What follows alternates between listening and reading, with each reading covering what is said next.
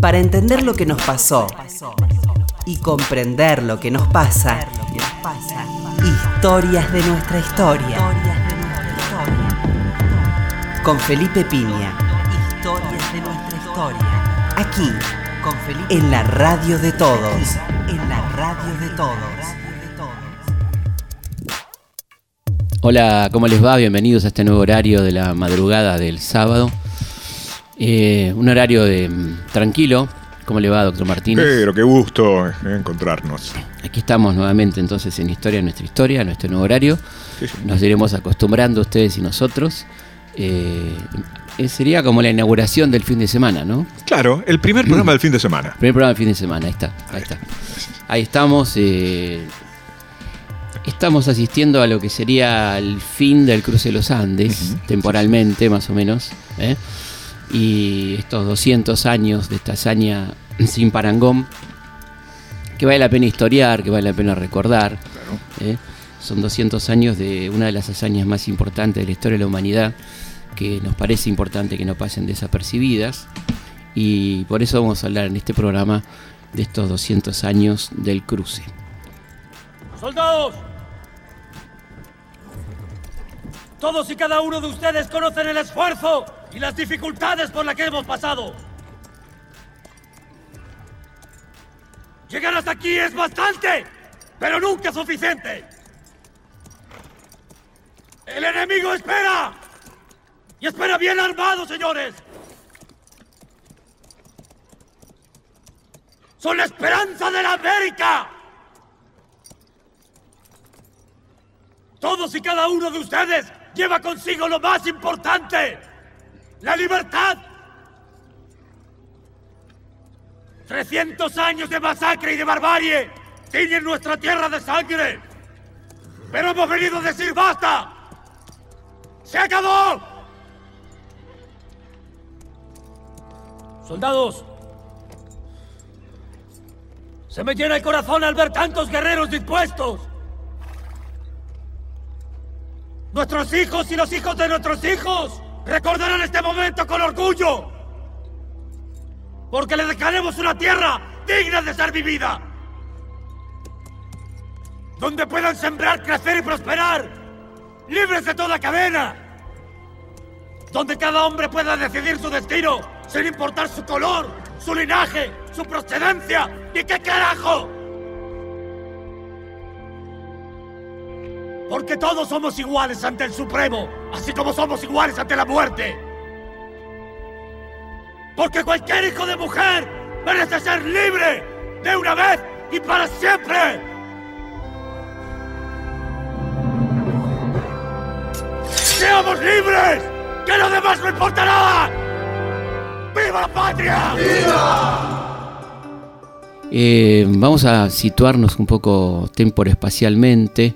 ¿eh? El cruce sería hubiera sido imposible sin la estrategia previa de San Martín que pide, solicita y consigue que se le nombre gobernador de Cuyo, ¿no? de estas tres provincias de Mendoza, San Juan y San Luis.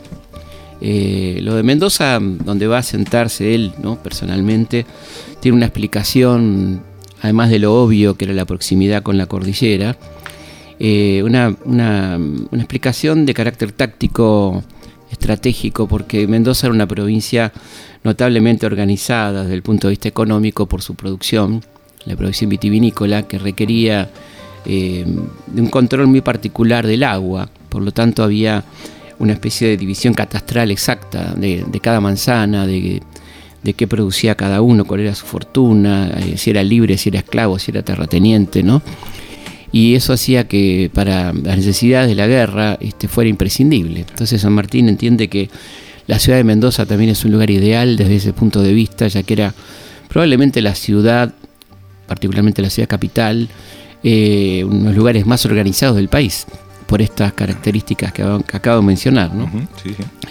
Ese gobierno que comienza en 1814 es un gobierno notable, en un contexto, y esto es bueno decirlo, bastante desfavorable para alguien que quiere hacer algo diferente, ¿no? Estamos hablando del momento que va del gobierno de Posadas, pasando por el de Alvear, ese, directorio que se acaba de conformar luego de la asamblea del año 13, eh, un, gobierno completamente centralista que iba en contra de los intereses provinciales y que, bueno, San Martín va a ser un, gobierno que va en sentido contrario en todos los, en todos los aspectos, ¿no? El de Buenos Aires era un gobierno liberal que promovía el libre cambio, que poco le importaba la industrialización o la producción local, ¿no? Y San Martín va a trabajar en, ese sentido, ¿no? Sin duda, por, cambiar la estructura económica de la provincia, porque además le, toca un cambio brusco. Cuando él llega, a poco de llegar, digamos, a, Mendoza, se produce un violento cambio que tiene que ver con eh, la caída de Rancagua, ¿no? la derrota de Rancagua. Eh, hasta ese momento una estrategia era colaborar con los patriotas chilenos, ser muy bien recibido del otro lado y juntos emprender entonces la campaña al Perú. Esto era, ¿no? Sí, sí, sí. Entonces, eh, evidentemente la cosa cambia brutalmente porque ahora en Chile, lejos de haber un gobierno amigo, está el enemigo, Marcó del Pont, el, gobernante político militar de, Chile, y hay que entonces empezar a plantear una ofensiva eh, con otras características y organizar la provincia económicamente de una manera completamente distinta. ¿no? ¿Cuánto tiempo? ¿no? Dos años, realmente una, gobernación bastante interesante. ¿no? sí, además este, tengamos en cuenta que, como decía, el, primer tema fue el tema económico, es decir, Mendoza vivía básicamente de la exportación de vacunos, del engorde de vacunos y el traslado hacia Chile ese mercado queda cerrado completamente, ¿no? porque como decimos está gobernando el enemigo y hay que rearmar la economía provincial, o sea, empezar de nuevo hacer una economía diferente, basada en la agricultura, barajar y dar de nuevo a partir un poco de lo que había, que era básicamente eh, actividad agropecuaria, básicamente actividad agrícola, el tema de la vitivinicultura, ¿no? y ahí donde él va a reforzar lo que tiene que ver con el cultivo de la vid, el tema del regadío, él se ocupa mucho de extender el riego, recordemos que estamos hablando de una provincia semidesértica, ¿no es cierto? Por lo tanto, tomando el ejemplo de los huarpes, extiende los canales de riego, ¿eh? este, aumentando el espacio de oasis de esa provincia de Mendoza, ¿no es cierto? Y esa cosa es que vos contaste eh, en su momento con respecto a la, calidad de los vinos eh, nacionales. Exactamente, la, digamos, la, idea de promover este, la producción vitivinícola local. Y, bueno, este, hay una anécdota muy linda justamente en torno a eso que vamos a, leer a continuación, de cómo San Martín fomentaba los vinos locales. Esta anécdota la cuenta Manuel de la Zábal, ¿no? que fue su, su este, algo así como su secretario, un chico muy joven que, fue el hombre de confianza de San Martín. En el momento en que entré, me preguntó, ¿a que no adivina usted lo que estoy haciendo? Hoy tendré la mesa a Mosquera, Arcos y a usted, y a los postres pediré esta botella y usted verá lo que somos los americanos, que en todo damos preferencia al extranjero. A estas botellas de vino de Málaga les he puesto de Mendoza y a las de aquí de Málaga. Efectivamente, después de la comida, San Martín pidió los vinos diciendo, vamos a ver si están ustedes conformes conmigo sobre la supremacía de mi mendocino. Se sirvió primero el de Málaga con el rótulo Mendoza. Los convidados dijeron, a lo más, que era un rico vino, pero que le faltaba fragancia. Enseguida se llenaron nuevas copas con el del letrero Málaga, pero que era de Mendoza. Al momento prorrumpieron los dos diciendo, oh, hay una inmensa diferencia, esto es exquisito, no hay punto de comparación. El general soltó la risa y les lanzó, caballeros, ustedes de vinos no entienden un diablo y se dejan alucinar por rótulos extranjeros. Y enseguida les contó la trampa que había hecho. Bueno, interesante, ¿no? Esta, esta bajada de línea nacional, digamos. Sí utilizando el tema de los vinos, ¿no? Del gobernador. Eh, absolutamente, ¿no? Este, del gobernador que está fomentando la vitivinicultura, que confía en la calidad de los vinos del lugar. ¿eh? Y, además, este, San Martín en este sentido va a, enviar al Congreso de Tucumán, por, a través de Tomás Godoy Cruz, su hombre en el Congreso, un proyecto de eh, protección de los vinos mendocinos que se convierte curiosamente en el primer proyecto proteccionista de nuestra historia, ¿eh? enviado nada más y nada menos que por San Martín este, a el Congreso de Tucumán. sí, sí, y silenciado por muchos durante mucho tiempo. claro. Si vos no lo contabas, creo que muchos no, no es, es muy interesante porque ese proyecto de protección del vino, siendo el gobernador de Mendoza y a través de este notable hombre que fue Tomás Bodicruz, eh, bueno, es un, algo que pone en discusión, quizá la primera discusión entre proteccionistas y librecambistas, muy anterior a aquella famosa de los años este, 30 en la época de Rosas y en los años 70 cuando se produce la crisis después del gobierno de Sarmiento. Eh, entre librecambistas y proteccionistas. ¿no? Y eh, lo interesante es que este primer proyecto proteccionista está redactado nada más y nada menos que por San Martín, este gobernador de Cuyo. ¿no? Eh, vamos a leer una especie de síntesis de, de, lo que fue el gobierno de San Martín en Mendoza, ¿no? que fue realmente impresionante. Si uno se pone, esto es una pequeña síntesis de todo lo que hizo San Martín en Mendoza. Expropió las propiedades de los españoles prófugos y declaró de patrimonio público los bienes de los españoles muertos sin testar. Grabó con un peso cada barril de vino y con dos los de aguardiente que se vendieran fuera del territorio. Estableció un laboratorio de salitre y una fábrica de pólvora y un taller de confección de paños para vestir a sus soldados creó canales, desagües, caminos y postas y mejoró los ya existentes. Construyó el bello Paseo de la Alameda y embelleció la ciudad de Mendoza.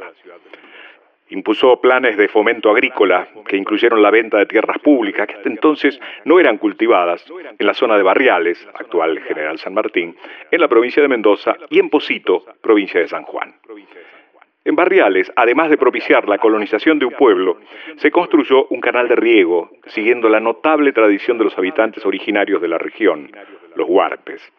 El propio San Martín, en octubre de 1816, adquirió 50 cuadras en esa zona, donde estableció una chacra. En Posito, la medida fue tomada por el teniente de gobernador sanjuanino José Ignacio de la Rosa, quien hizo dividir parcelas de quintas y chacras que también se completarían con las obras del primer canal matriz de riego que permitiría incorporar a la producción tierras en lo que entonces era el departamento de Angaco, actuales Albardón, Angaco y San Martín. Las tierras incorporadas a la producción se destinaron principalmente a cultivos de alfalfa, vinculados a la actividad ganadera, y de trigo. En los años siguientes, los intentos por introducir el cultivo del tabaco en San Juan y la plantación de moreras en Mendoza, con vistas a iniciar la cría de gusanos de seda, fueron parte de una búsqueda de alternativas a las dificultades que afectaban la producción vitivinícola. Fundó, de la mano de Fray Luis Beltrán, la metalurgia a nivel nacional, indispensable para fabricar las armas del ejército. La fragua y los talleres montados en Mendoza fueron en su tiempo el mayor establecimiento industrial con que contó el actual territorio argentino, con unos 700 operarios trabajaban en ellos. Organizó y reglamentó el servicio de correos y de policía, empleó a los desocupados en el blanqueo de las casas y en el cuidado de la ciudad.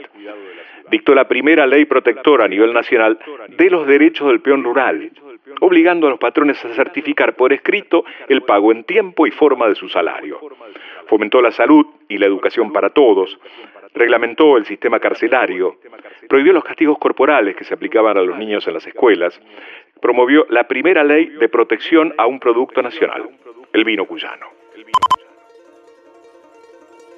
Bueno, parte de la gran obra de, San Martín en Cuyo, ¿eh? este, no, para no abrumar, digamos, pero podríamos seguir, ¿no? Sí, sí, Todo Lo, que, lo que hizo San Martín eh, durante su gobernación, una gobernación notable, en permanente disputa con el Poder Central, recordemos que padece en el medio el intento de destitución por parte de Alvear, la difamación, ¿eh? Un gobierno federal hizo. Un gobierno federal, eh, uno de los tres eh, gobiernos realmente populares, ratificados por el pueblo, ¿no? Este, el gobierno de Güemes en Salta, el de Candiote en Santa Fe. Estamos hablando del territorio de las Provincias Unidas, ¿no? Y, este, y San Martín en Mendoza, ¿no? La verdad que mm, esto no se dice así y es interesante verlo así. Es un gobierno que es plebiscitado después del, del golpe fallido de Alvear contra San Martín, el pueblo de Mendoza ratifica absolutamente en las calles eh, y a través del cabildo la voluntad de que San Martín sea su gobernador, cosa que no ocurre con la mayoría del resto de los gobernadores de las provincias en ese momento. ¿no? Estamos antes del, brote más fuerte de la guerra civil, donde aparecen los caudillos, pero digo, antes de esto, estos gobernantes estaban un poco puestos a dedo por Buenos Aires, eh, sin ningún tipo de ratificación. No es el caso de San Martín, que justamente esta popularidad y este ejemplo que da de austeridad y de, su manera de, ser, es lo que le permite que la gente colabore con esta, con esta locura que es el plan del ejército de los Andes, el cruce de los Andes, ¿no? Pensemos la cantidad de cosas que hay que tener en cuenta. Ahí mencionábamos al pasar al Fray Luis Beltrán, ¿no? este, este hombre clave, determinante para el armado de la logística, del vestuario, de las municiones, eh, de los correajes, bueno, todo lo que tiene que ver con, los soldados, su equipamiento, los puentes plegadizos, el ingenio de ese hombre, ¿no? Y por otra parte, no casualmente el día del metalúrgico tiene que ver con Fray Luis Beltrán, ¿no? que cuando nace la metalurgia en nuestro territorio. Ahí, surge la metalurgia en el territorio argentino y ahí el homenaje a Fray Luis Beltrán, entonces, ¿no? Y ese establecimiento contaste que 700 obreros, ¿no? Una cosa realmente impresionante para, pensemos en la época, una fábrica estamos hablando, ¿no? De 700 obreros. Eh, en un país donde por supuesto no abundaban este tipo de establecimientos para nada. Vos hiciste hincapié en el San Martín político hace tiempo. Sí. Eh, porque parecía que había sido dejado de lado por algo. Claro, bueno, acá evidentemente se trata de una persona que le, interesa la política y que está ejerciendo el poder, ¿no? Pues todo esto se hace con un ejercicio del poder, ¿no? Que evidentemente si no no se comprende, eh, como decíamos antes, eh, la capacidad de convicción sobre todo ese pueblo para que la gente dé lo que, lo que no tenía, ¿no? O sea, cómo se fue eh, conformando todas esas donaciones, esa participación popular, eh, los esclavos que se incorporan al ejército con la, ilusión de la libertad personal y general, todo ese armado de este ejército de los Andes que bueno, este, se va conformando a lo largo de estos dos años y medio de, gobierno de San Martín con grandes dificultades, ¿no? Por un lado, este, la reticencia de Buenos Aires, que le manda de a poquito y, y, eh, contagotas la, la, ayuda económica, incluso los hombres, ¿no? La crítica que recibe Deporte de Buenos Aires, dejarla desguarnecida por llevarse parte de la tropa. Eh, bueno, y este, el armado de, lo que es el, plan en sí con la, inteligencia y contrainteligencia de ese ejército. ¿no? Y también una cosa que vos habías señalado que era el hecho de tener que también, digamos, convivir con la interna de los patriotas chilenos. Exactamente, cosa que ocurre apenas llega a San Martín.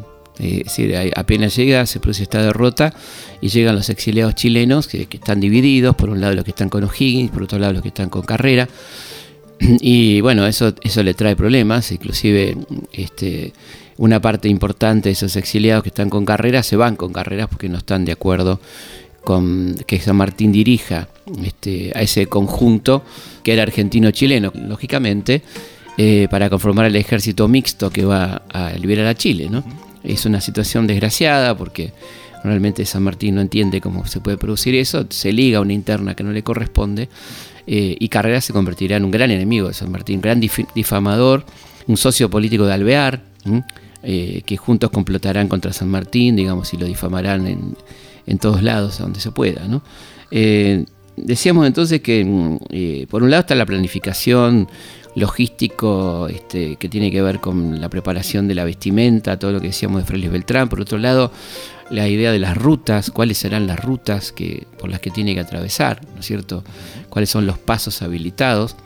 San Martín hace un plan este, muy ambicioso de eh, seis columnas a lo largo de mil kilómetros de ancho, ¿no? O sea, de La Rioja al sur de Mendoza, esas seis columnas en donde distribuye eh, las dos columnas principales entre San Juan y Mendoza y el resto en la zona sur de Mendoza y, una columna más pequeña en La Rioja, todo con la idea de distraer al enemigo, de, pensar que van este, innumerable cantidad de, tropas por los seis pasos. Eh, y todo esto preparado, digamos, con estos planes de inteligencia y contrainteligencia, en la cual tiene mucha importancia este, Manuel Rodríguez, que es un el jefe de los espías chilenos que coordina eh, el espionaje en Chile y con un nivel de eficiencia realmente impresionante donde se logra infiltrar la intimidad de Marco del Pont, donde se pone a la Chingolito que termina siendo amante de, Marco del Pont, que, transmite información a San Martín y a la vez le transmite a Marco del Pont información falsa, contaminada, lo que diríamos pescado podrido, para que el hombre tome decisiones equivocadas. Este, y realmente este, el nivel de eficiencia de este, de este aparato de inteligencia es extraordinario, ¿no? es, notable y ayuda muchísimo a que el cruce sea un éxito. Eh, también acá tenemos una lista de, cómo eh, colaboró el pueblo de La Rioja, de Mendoza, de San Juan y de San Luis para que se concretara este cruce. A modo informativo, estos son algunos de los puntos en los que colaboró el pueblo. Incorporación permanente de hombres libres y esclavos provenientes de las tres provincias al ejército de los Andes. Provisión de los terrenos para el campo de instrucción. Todos los materiales de construcción para el campo, decenas de carreros se ofrecen gratuitamente para trasladar los materiales, incluso hacia y desde Buenos Aires. Miles de caballos y mulas, 500 rayos de ruedas de carretas, las carnicerías de la ciudad y los suburbios llevaban diariamente todas las astas de las reses con las que se construían, entre otras cosas, los chifles que hacían las veces de cantimploras.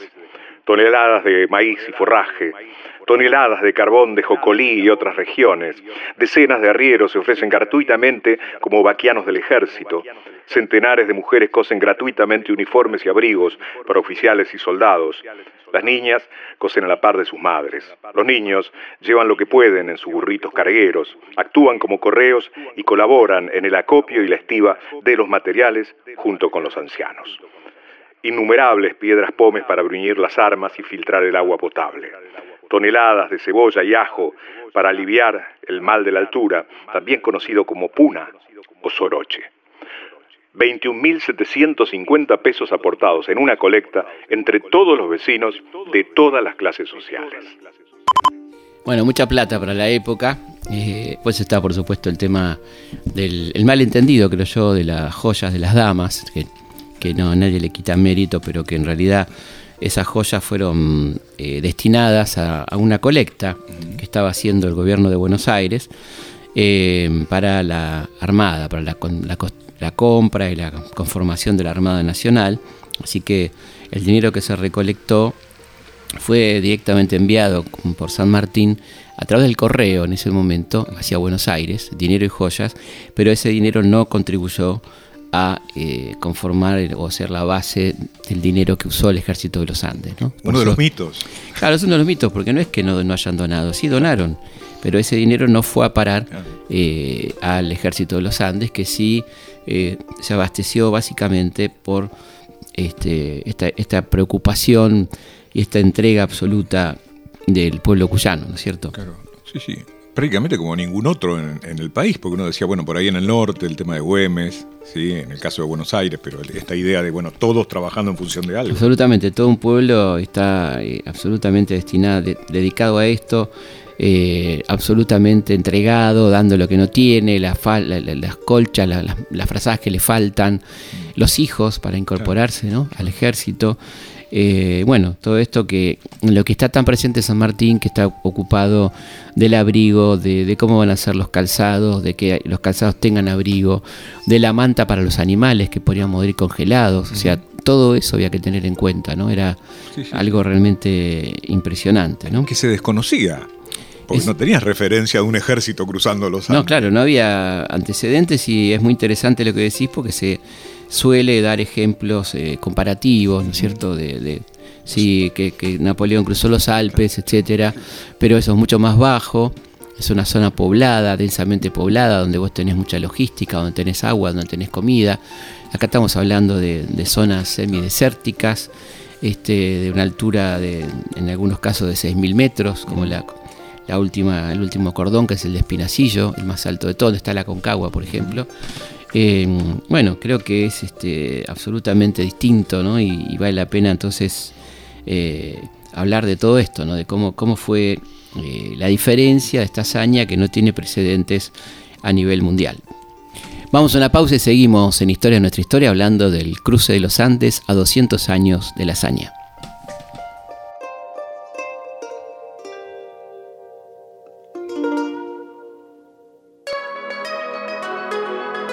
Historias de nuestra historia. Historias de nuestra historia. Con Felipe Piña.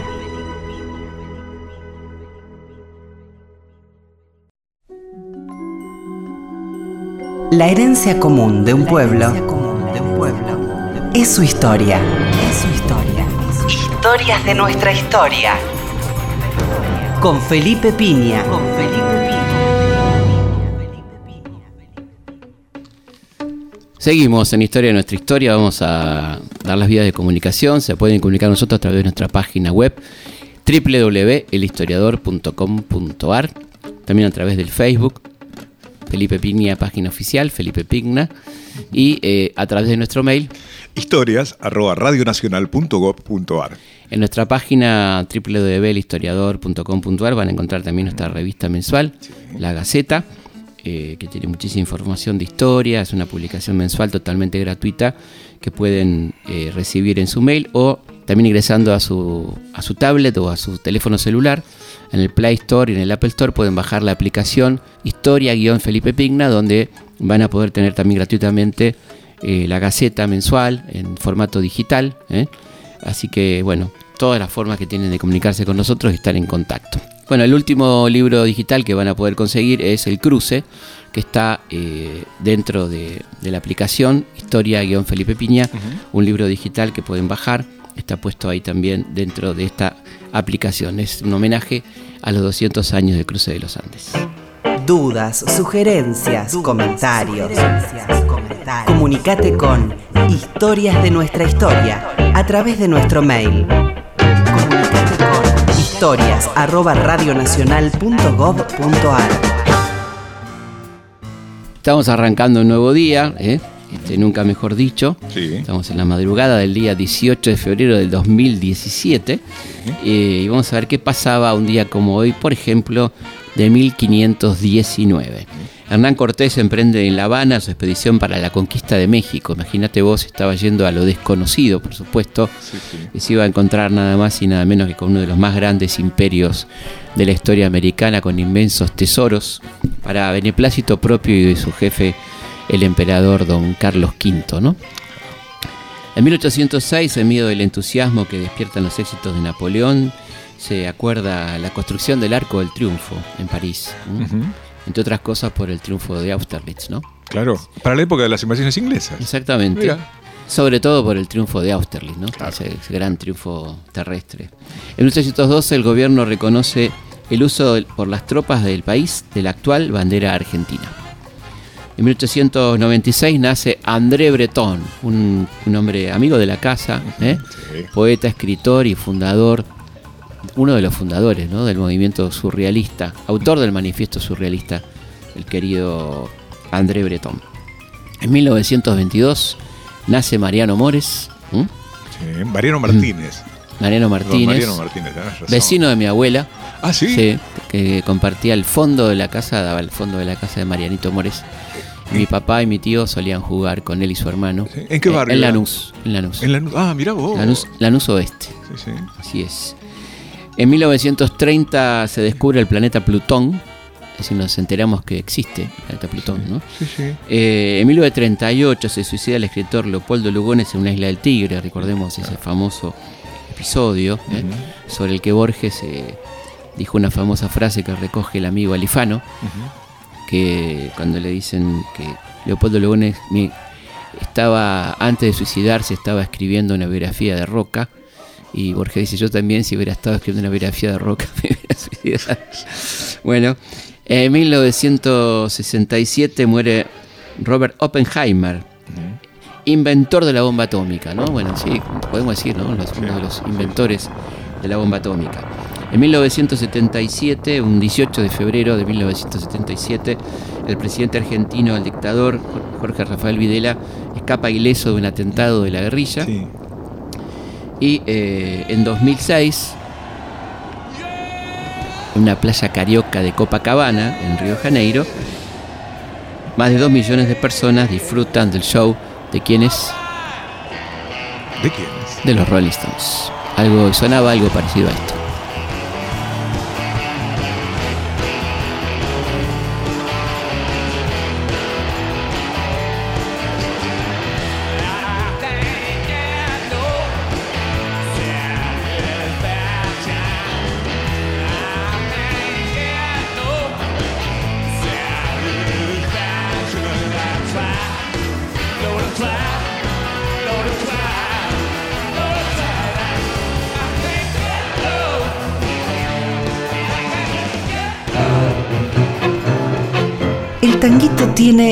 Ese no sé qué.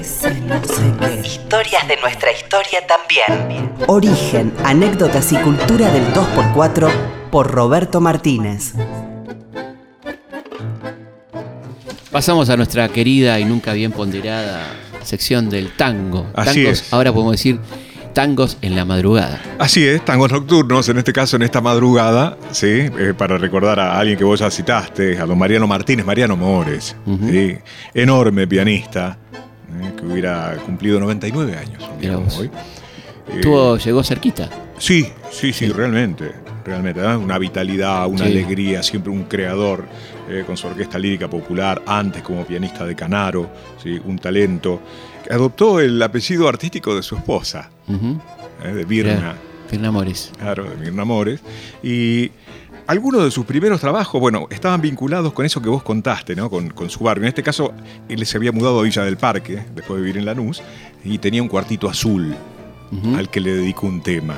¿sí? Y en su momento quiso hacer una bilonga, ¿sí? y le encantó, una bilonga muy linda, muy realmente redonda había salido, y quiso ponerle taquito militar. Pero cuando fueron a escribirla, ya tenía un autor, Taquito Militar, que era un zapatero italiano, al que convencieron eh, para que hubiera un Taquito Militar de Mariano Mores, que si te parece podemos escuchar. Pero, ¿cómo no?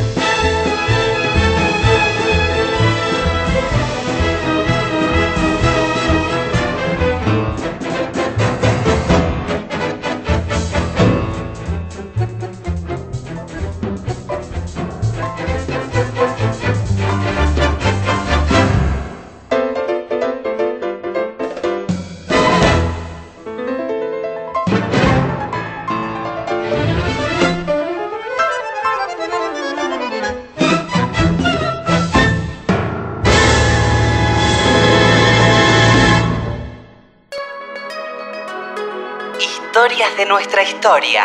Historias de nuestra historia. Con Felipe Piña.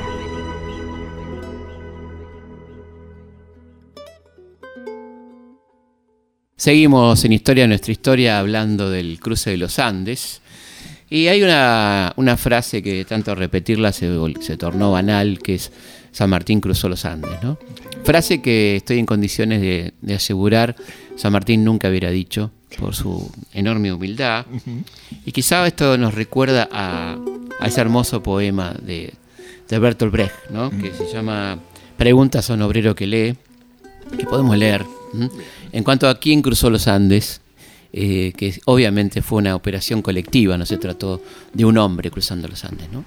El joven Alejandro conquistó la India, él solo. César derrotó a los galos, no llevaba siquiera cocinero. Felipe de España lloró cuando su flota fue hundida. No lloró nadie más. Federico II venció en la guerra de los siete años. ¿Quién venció además de él? Cada página una victoria. ¿Quién cocinó el banquete de la victoria? Cada diez años un gran hombre. ¿Quién pagó los gastos? Tantas historias, tantas preguntas. Buenísimo, ¿no? El querido Bertolt Brecht, eh, que nos hace esta reflexión. Y claramente mm, eh, San Martín nunca hubiera dicho esta cosa, era un hombre de una enorme humildad, ¿no? Escribía a su amigo Guido, lo que no me deja dormir no es la oposición que pueden hacerme los enemigos, sino el atravesar esos inmensos montes, ¿no? Habla acá de una enorme humildad, es decir, saber que tenía que atravesar esa extraordinaria cordillera, esos cordones, esos cuatro cordones montañosos, ¿no?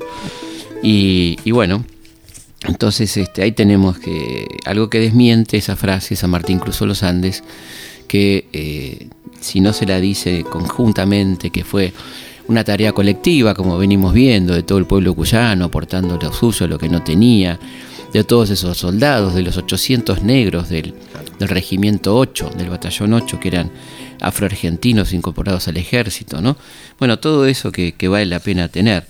Y además este, también es interesante para, terminar de ver el carácter moral que tenía San Martín y el carácter que le daba eh, a este ejército, el código de honor del ejército de los Andes, que es una verdadera joyita, que hablaba la vez pasada con un oficial de un regimiento de Mendoza, y él me decía, me pidió que se lo mande, porque le, le parecía extraordinario para que esté en la entrada del cuartel. No sé si se habrá concretado, pero la verdad que yo creo que tendría que estar en la entrada de todos los cuarteles de la democracia argentina, teniendo en cuenta que el ejército reivindica a San Martín como el más importante de sus hombres y que se dijo durante tanto tiempo san martiniano y creo que eh, hoy en día deberían estar en los cuarteles, este, a la entrada de los cuarteles, esto que vamos a leer a continuación.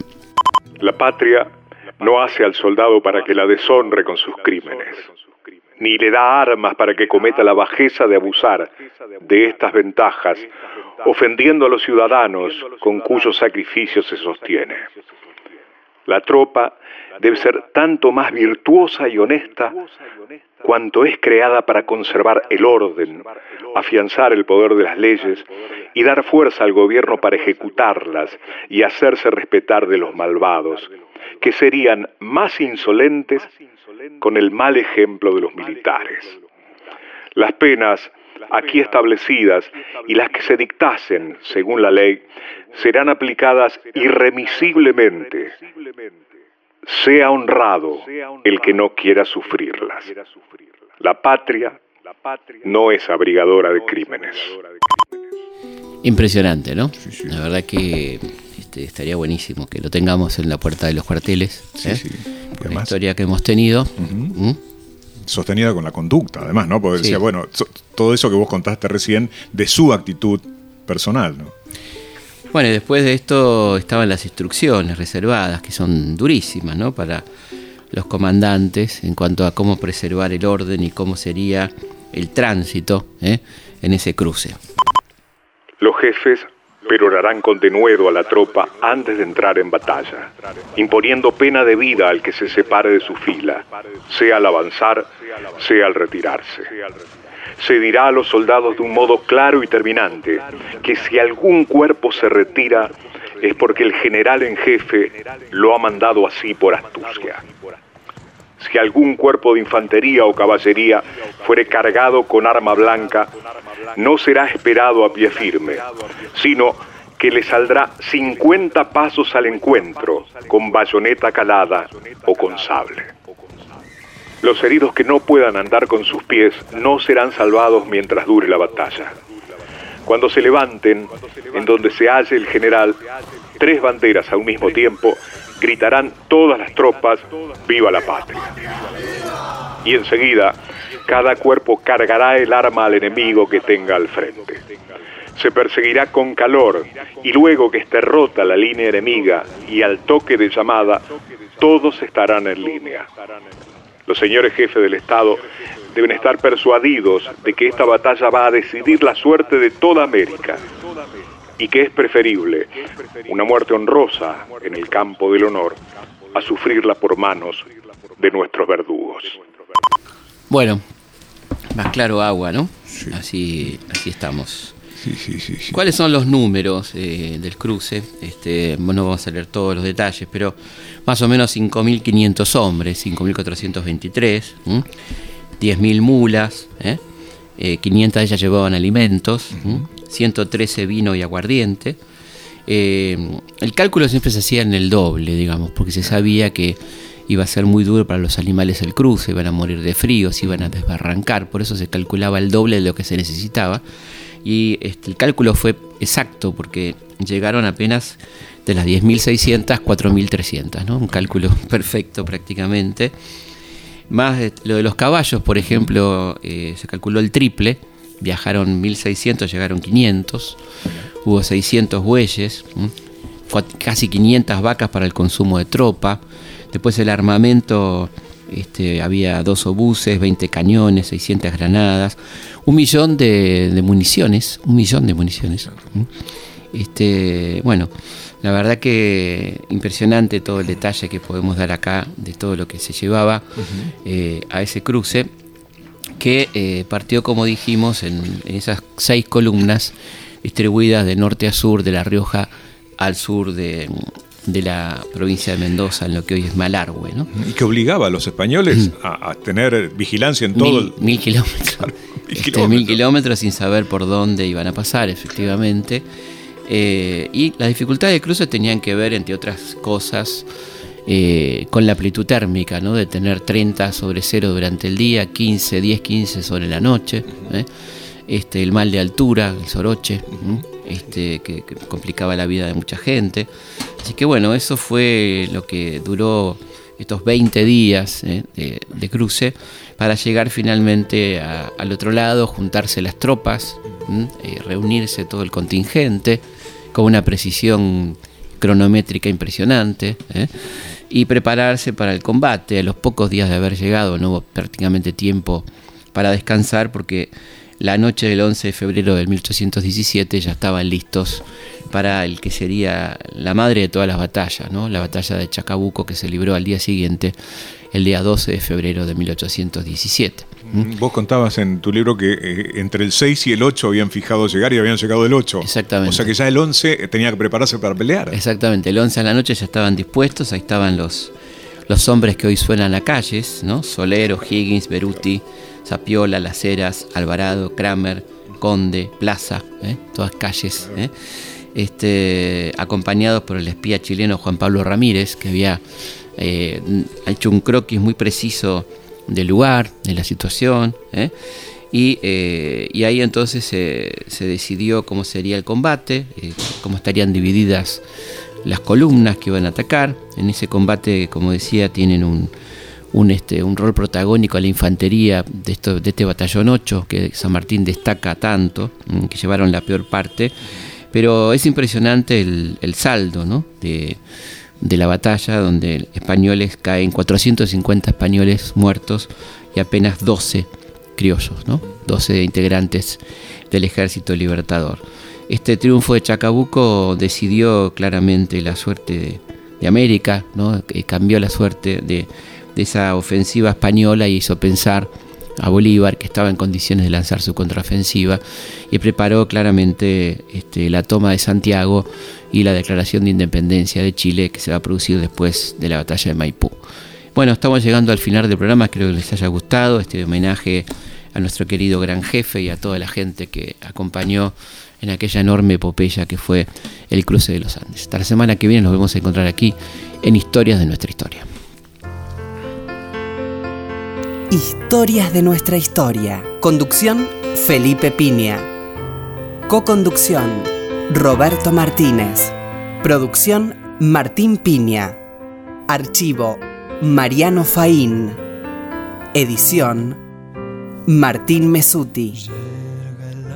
Ande su cumbre de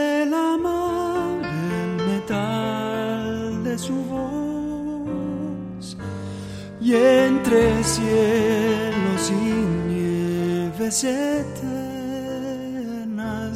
se alza el trono del libertador.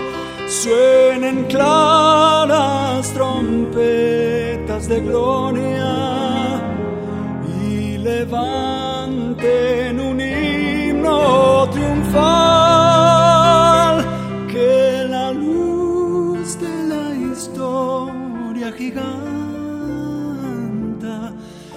figura